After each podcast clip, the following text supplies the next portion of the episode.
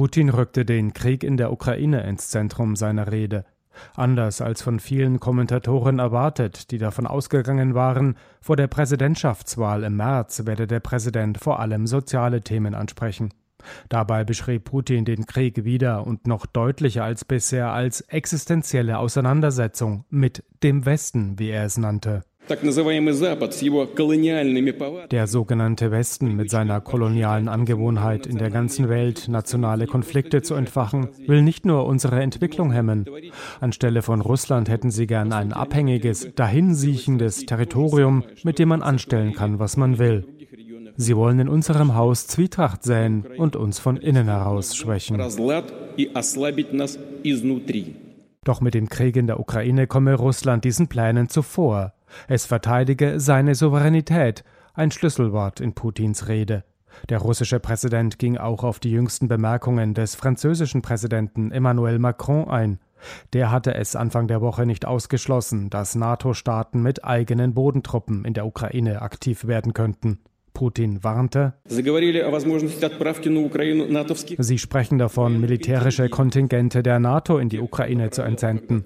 Aber wir erinnern uns an das Schicksal derer, die in der Vergangenheit ihre Kontingente nach Russland geschickt haben.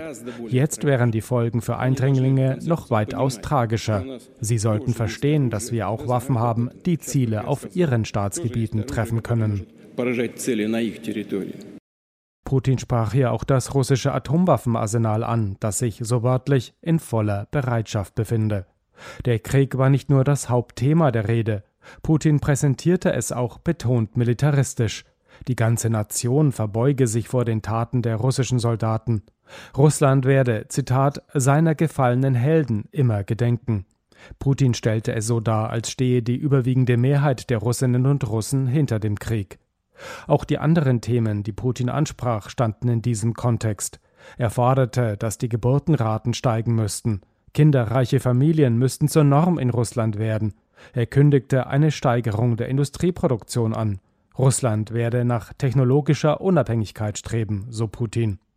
Vorhaben, die weitgehend unrealistisch seien, erklärte Kirill Martinov, Chefredakteur der Exil-Internetzeitung Novaya Gazeta Europa, dem Fernsehsender Dost.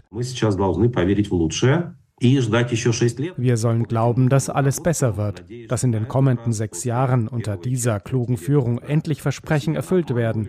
Daher dieser Berg von Zahlen, die Putin genannt hat, dazu, wie sich verschiedene Wirtschaftsbereiche entwickeln werden, mit welchen Ressourcen Russland das erreichen soll, bei den Ausgaben für den Krieg und dem Chaos, das Putin rundherum anrichtet, das erklärt er nicht.